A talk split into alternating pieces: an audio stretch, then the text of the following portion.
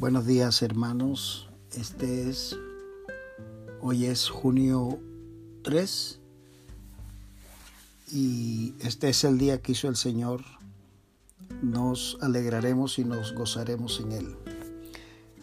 Siguiendo en el capítulo 10 de San Juan en nuestro peregrinaje por este Evangelio, y ayer hablábamos de que Jesús es la puerta y entrar por Él ¿verdad? Encontraremos los pastos, la salvación y lo que Él tiene para nosotros, para nuestra vida.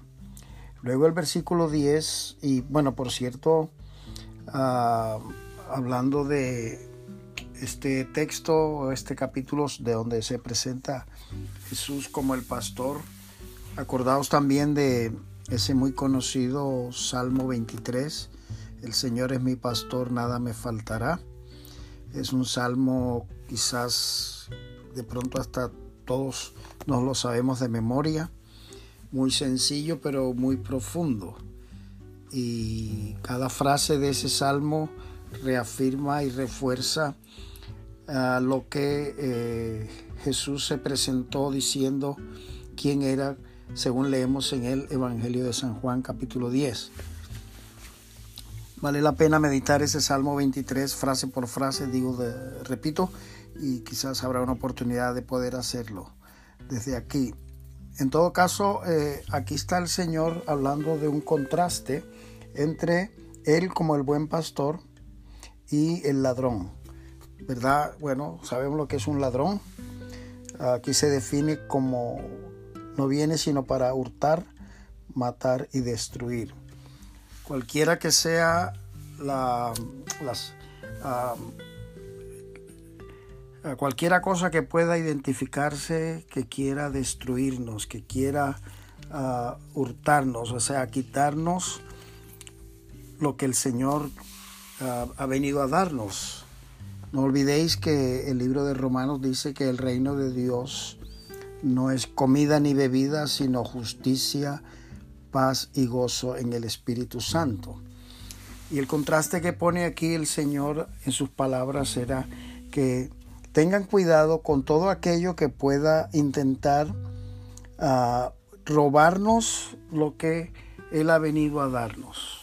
Y matar, matar, es decir, quitarle vida a, a lo que podamos tener en el Señor en contraste, él dice, pero yo he venido para que tengan vida y para que la tengan en abundancia. Esta es una frase también muy conocida, pero la pregunta es, ¿estoy yo experimentando en mi comunión con el Señor esta vida abundante?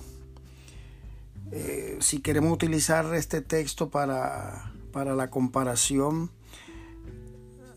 si el ladrón viene a quitarme gozo, paz, paciencia, eh, la ilusión, el ánimo, en contraste Jesús, la vida abundante es cada vez más paz, cada vez más gozo, cada vez más paciencia, cada vez más ilusión, cada vez más expectativas en el Señor y así podríamos enumerar porque Él dice, he venido para que tengan vida y para que la tengan en abundancia.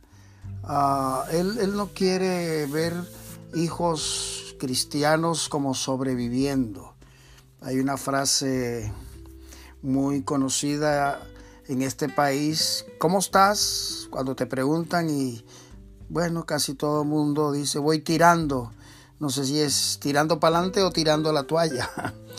Pero de verdad que yo diría que vamos a ser bastantes, uh, sólidos, ¿no? Es decir, coherentes.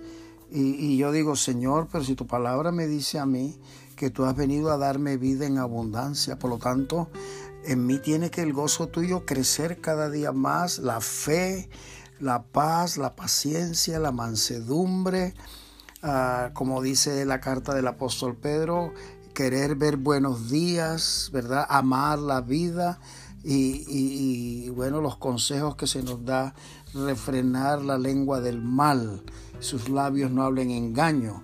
Es decir, no dejemos de decir la verdad de Dios, lo que Él es, lo que Él está haciendo en nosotros, lo que Él significa para nosotros.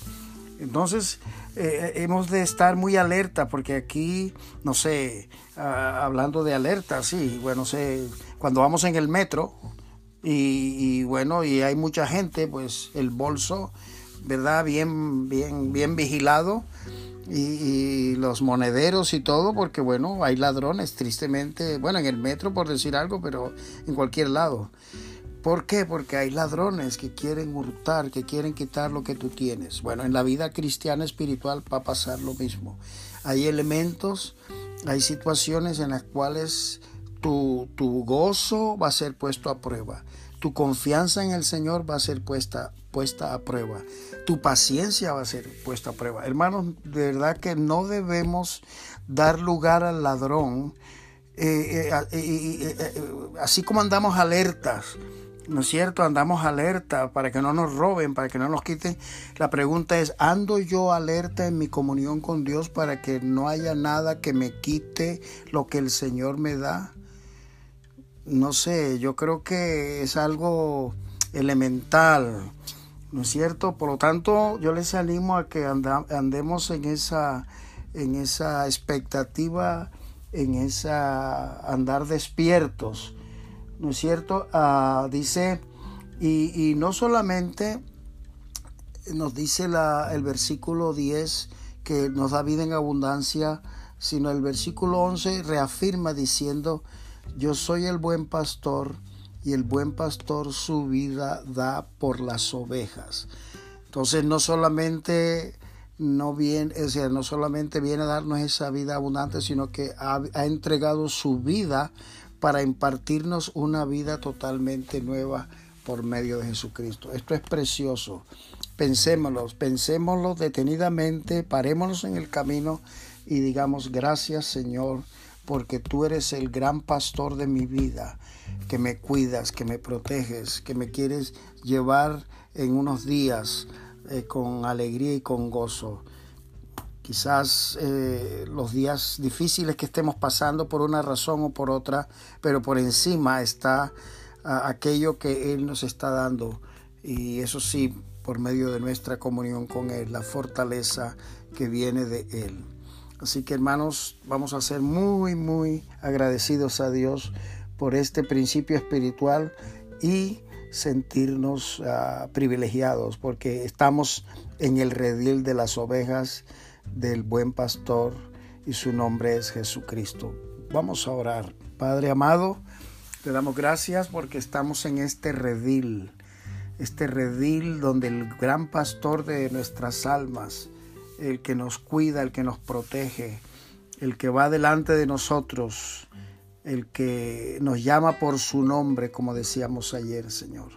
Te damos las gracias por esto y nos sentimos eh, gozosos por esta situación.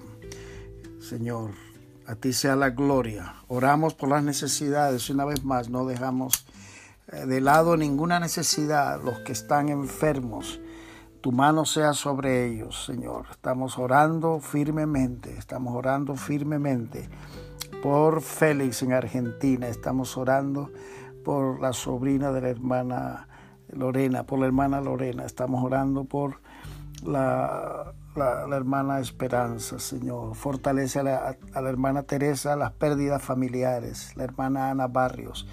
Oramos por Vanessa, Señor, tu gracia sea sobre su vida, fortalecele por la pérdida familiares de su madre, Señor. También oramos, Señor, por Isabel en Canadá, por Lida también, Señor, por Margarita Mitchell. Son personas que están en, en un trance, en una situación de salud delicada. Fortalece, Señor, fortalece. Fortalece los corazones, toca los cuerpos. Tú hiciste milagros, tú haces milagros. Tú eres el mismo de ayer, de hoy por los siglos, Señor. Gracias te damos, gracias te damos. Oramos por los gobernantes, no nos olvidamos, Señor. Una tarea muy difícil en este tiempo. Sabiduría para que vivamos quieta y reposadamente. Bendice las familias, los hogares, los que están ayudando a los hijos con las tareas del, del colegio. No es fácil, Señor. Fuerza, paciencia, sabiduría para manejar todos estos asuntos. Nosotros como iglesia que podamos ser valientes y firmes, sólidos en la fe. Y gracias por la vida abundante que tú nos has dado. En el nombre de Cristo Jesús. Amén. Y oramos, Señor, también nos acordamos de, de Mayra en Colombia. Está con, eh, contagiada, Señor, por esta pandemia, Señor. Tu gracia sea sobre ella. Tantas necesidades, Señor, pero confiamos en ti. En el nombre de Cristo Jesús. Amén. Amén. Dios nos bendiga, hermanos, a todos. Un saludo, un abrazo, Pastor Armando.